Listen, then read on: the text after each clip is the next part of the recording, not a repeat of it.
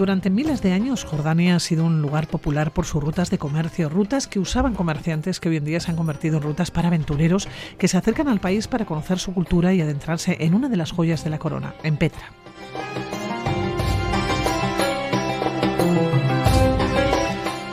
La Jordan Trail es una de esas rutas y senderos eh, por las que viajeros se adentran en el país. Son 650 kilómetros que recorren Jordania de norte a sur y a una parte de esta ruta llegó nuestro invitado.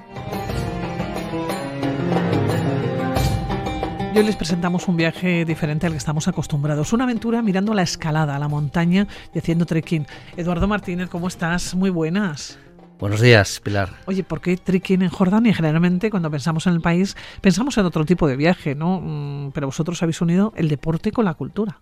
Exactamente, era un viaje que tenía muchísimas ganas de hacer y, muy recientemente. en Fitur eh, me encontré con la directora de la revista Oxígeno, con Elena Moro, y no sé cómo hablando, pues me dijo, estamos preparando un viaje de outdoor a Jordania. Y yo le eh, pregunté, ¿cuándo es? el 15 de marzo. Resérvame. Y creía que se lo decía en broma, ¿no? Pues no, no. Y además viene Nico Pou de invitado para lo que vamos a hacer un campus de escalada. Digo, ya está. O sea, vamos a, vamos a empezar a preparar el viaje. Y, la verdad es que ha sido un viaje muy, muy entretenido, muy variado, eh, muy deportivo.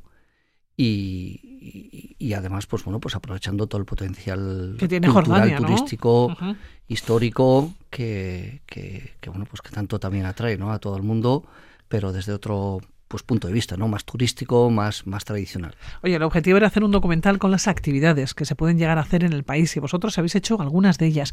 Comenzasteis en la Jordan Trail. Bueno, comenzasteis primero, llegasteis a la capital. Exacto. Llegamos a la capital, Amán que, bueno, para, poner un poco en situación, eh, Jordania está, bueno, es un destino que, es la joya de la, de la corona, de la, bueno, pues la zona, dentro de lo que es la zona, pues es, le, le denominan la Suiza, ¿no? De Oriente es un país muy seguro, de unos 10 millones aproximadamente de habitantes y, y prácticamente la mitad de la población se concentra en Amán, en la capital que, bueno, pues es un lugar con una historia también tremenda, ¿no? Por lo que ha pasado los fenicios, los romanos, eh, sí, es un lugar todas, las rutas, todas las rutas eh, que venían desde Oriente. Bueno, pues es un, es un, tiene cosas muy interesantes, pero, pero bueno, pues eh, una mañana para nosotros y hacer unas compras, ver el anfiteatro, ver la ciudad antigua ciudad. Llegasteis casi en chándal, ¿no? Con ropa de montaña, llegasteis a Jordania. Sí, bueno, con el pantalón de trekking, vamos a decir. Sí, sí. Y, bueno, pues ya esa misma tarde nos, nos dirigimos hacia el, hacia el sur. Eh, cruzamos todo lo que es el. Eh, fuimos la carretera paralela que va al Mar Muerto, que, que, bueno, pues es. Todo el mundo sabe que se flota y tal, pero porque, por la alta densidad de sal, pero también, bueno, es uno de los puntos más bajos del planeta, está a menos 400 metros, y a partir de ahí, bueno, pues subimos, fuimos subiendo un poco con el, con el autobús que nos la trasladó hasta, hasta el valle de Wadi Araba. y a partir de ahí es donde empezábamos ya el trekking. Pero tenemos que contar que Jordania es un país montañoso, es un país muy diverso, es un país pequeño, alrededor de unos 400 kilómetros de norte a sur. Es decir, que el movimiento, el desplazamiento es, corto. Exacto, es corto y las carreteras la verdad es que están bastante bien. Eh, bueno, hay un, eso está bastante cuidado, es, se nota, bueno, pues la seguridad, eh, varios controles policiales a lo largo de la, de las carreteras, eh, hay puestos de ambulancias, de bomberos. Se ve que es un país que, está pensado en el, en el turismo, aunque luego bueno, pues hay cosas que no cuidan tan bien, pero, pero sí, es una... Te cruzas el país en cinco horas aproximadamente, desde Amán hasta el Mar Rojo, eh, o menos de cinco horas estás, eh, te cruzas todo, todo el país. ¿Llegasteis a ese punto de partida? ¿A ese parque natural llegasteis? No, todavía esa zona no era parque natural. Eh, ahí es donde comenzaba el, trekking. Fue un día que acampamos eh, pues con las tiendas. ¿Se puede eh, acampar bien en Jordania? Sí, yo creo que sí. O sea, no, no, no preguntasteis. No, bueno, había teníamos una empresa una empresa local, pero la verdad es que es un, son espacios tan tan amplios que excepto sitios como Wadi Ran, que es un parque natural, eh, y que tienes que necesitas un, permiso, permiso. Y tienes que pues el resto pues son grandísimos espacios. Eh, Jordania es un país muy desértico, muy árido. Y, y, bueno, aún así todo, pues bueno, en todos estos espacios eh, áridos también hay naturaleza, ¿no? Es eh, a la noche escuchamos coyotes, hablando con pastores beduinos, pues nos comentaron que, que también hay lobos, hay, hay, gacelas, hay bueno, hay diferentes cabras monteses, hay hay naturaleza en el, en el desierto y más en las montañas que crean pues sus grandes cañones, sus desfiladeros, donde hay diferentes orientaciones, donde hay ya algo de vegetación, donde la temperatura pues se disminuye porque porque bueno pues subimos hasta 1500 metros de altitud. ¿Qué temperatura tenéis en Jordania? Estamos hablando pues, que hace dos semanas. El primer día, el primer, el primer día de trekking hacía bastante calor porque partíamos desde un punto muy bajo, desde 300 metros de altitud más o menos, y subíamos hasta, hasta 1100 y el primer día fue un día caluroso. Pero el segundo día, bueno, tuvimos un descenso de 20 grados en la temperatura, o sea, pasamos de los 25 a los 5, a los 5 en, en, en el campamento.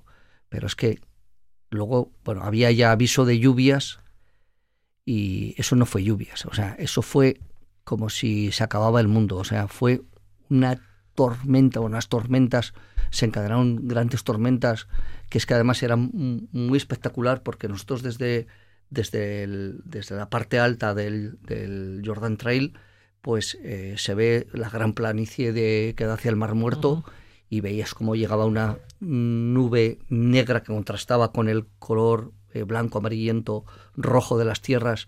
Fue espectacular, ¿no?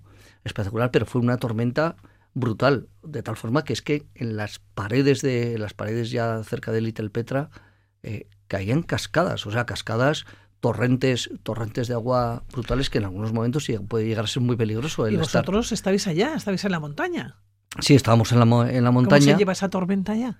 Bueno, sabíamos que venía esa tormenta y más o menos, bueno, pues llevábamos eh, equipación de, equipación de, invierno, se puede decir, ¿no?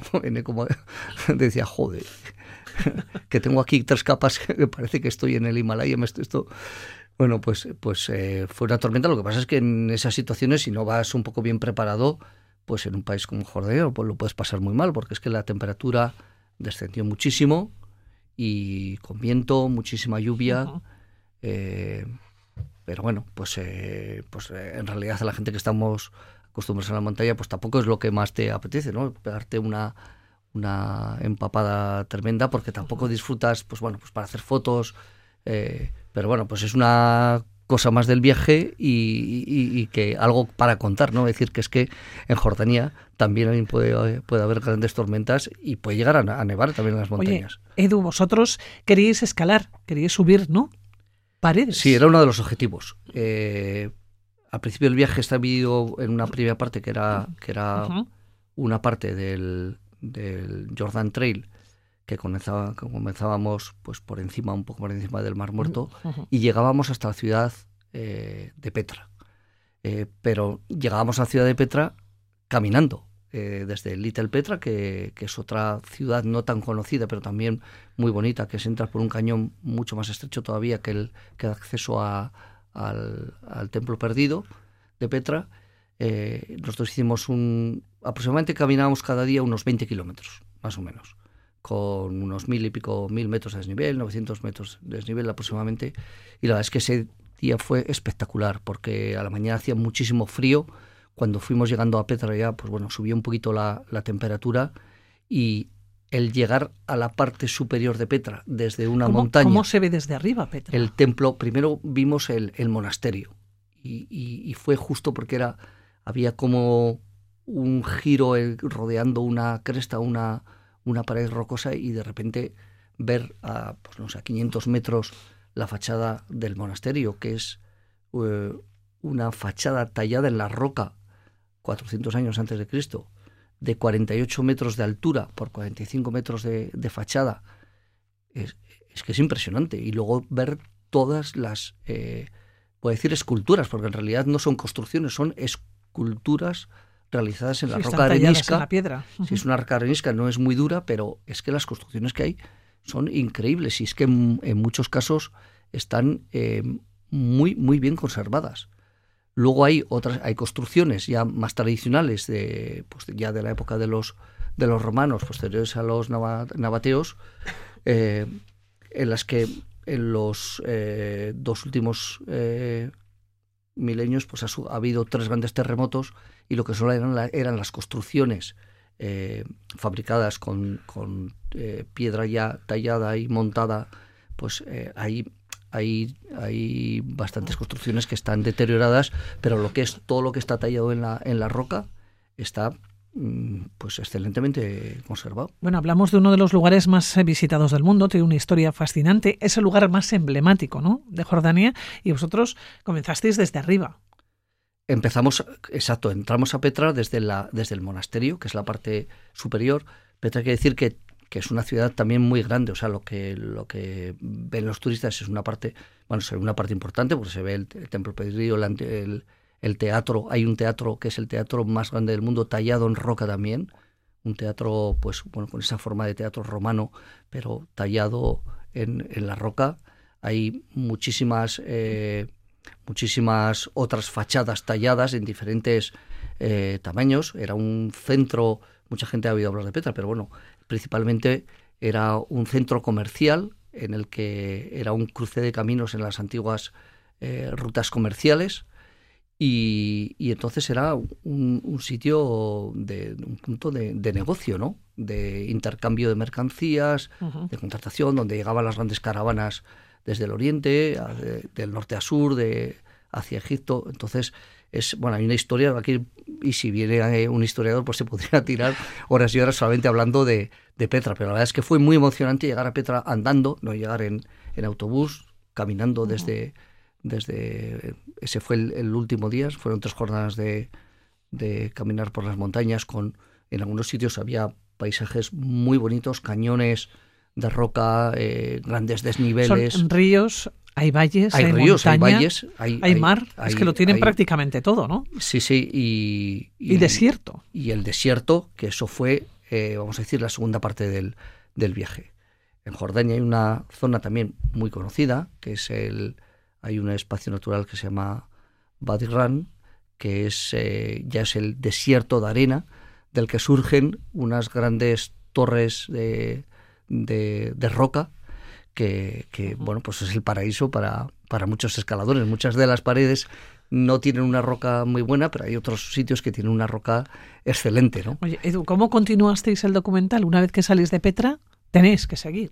Sí, bueno, ahí en Petra nos, nos está esperando un, un microbús al, al, grupo y nos trasladó al, al valle de Badirran, que llegamos de noche al desierto, eh, pues es también para las personas que, les gusta pues observar las estrellas, las constelaciones, es un sitio espectacular porque hay muy poca luminiscencia, o sea, hay poca contaminación.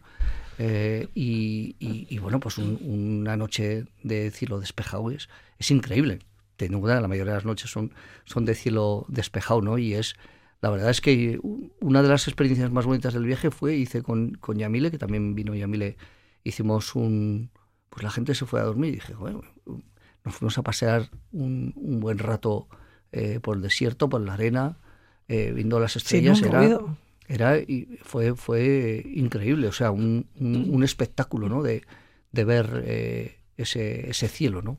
Pero es que además con la sombra de las grandes paredes, bueno, eso fue y, claro, pues llegamos a, a Badirran en Eco, bueno, estaba ya, como, nunca mejor dicho, estaba que, estábamos que nos subíamos por las paredes, ¿no? Porque de ver, de ver esa... Está muy bien el caminar, para nosotros, por los escaladores, pues, pues nos llama muchísimo la atención. además. Y escalamos, escalamos. El primer día hicimos escalada deportiva, lo que se denomina, bueno, pues subes un largo y bajas, eh, pues subes 20, 30 metros y desciendes diferentes rutas de diferente dificultad, mm, una escalada bastante técnica y, y, al día siguiente pues hicimos una, una pared eh, bastante grande de varios, de varios largos y de una dificultad ya considerable y además fue, coincidió que, que era el, el, cumpleaños, de Neko, ¿no? Y bueno, yo llevaba tiempo sin hacer una pared con él. Eh, pues bueno, yo súper emocionado porque es que lo, hicimos con, con, un guía local eh, un guía local de, escalada, pero que no había que no había hecho esa ruta nunca. Yo creo que en cuanto le dijimos que teníamos pensado subir esa pared, él estaba más contento casi que, nosotros porque no, no la había escalado nunca. Y la verdad es que hicimos una corda de tres y lo hicimos bastante rápido, eh, con un día soleado, pero tampoco sin demasiado, sin demasiado calor. Mm, bueno, encontró pues en Ecolidro la, la cordada y, encontramos relativamente fácil la, la ruta y, fue una experiencia magnífica, ¿no? El estar, antes te he enseñado unas fotos, estar con ese, esos contrastes de colores amarillos de la arena, con el negro rojo de la roca, el cielo azul azul, y la verdad es que fue una, una experiencia fantástica. Oye, Edu, ¿llegasteis al Mar Muerto? Eh, justo al Mar Muerto lo que hicimos es pasar por encima. Eh, no, no, teníamos tiempo. Lo que sí que hicimos el último día del viaje es hacer snorkel en el, en el Mar Rojo, que el Mar Rojo, eh, bueno, pues hace como una entrada en la, dentro de lo que es el Jordania. El Mar Rojo ese, en esa zona divide Arabia Saudí y Jordania por un lado y Egipto y Palestina-Israel del otro y, es uno de los sitios favoritos para la gente que les gusta el submarinismo, ¿no? Eh, ahora el agua estaba un poco fría y además hicimos sin, sin neopreno, pero, es uno de esos sitios que, en cuanto te metes dentro del agua empiezas a, a, ver corales, un montón de peces de colores, eh, eh, bancos de peces grandes, pequeños. La verdad es que esa experiencia también es muy buena. Ah, Quizás Jordania eh, en, el, en el área del buceo sí que está muy desarrollado porque hay desde, hace muchos años aquí en Vitoria pues casi todos los aficionados aficionadas de, del submarinismo han ido eh, o van cada cada pocos años a estar una semana o cinco días haciendo haciendo submarinismo allí porque es un sitio fantástico. Pero no tan conocido era Jordania pues esa posibilidad de hacer trekking de hacer montaña de hacer escalada bueno, pues hemos recargado las pilas con Jordania a principio de año. Todavía nos queda todo el año por delante, ¿eh? muy cargadas, pero nos quedan muchas cosas todavía sí, por que este fin de semana tenemos la Foncea Trail que, que nos trae con, mucho trabajo y muchos participantes. Bueno, pues Edu Martínez, como siempre, un placer. Cuídate. Pues gracias, Pilar.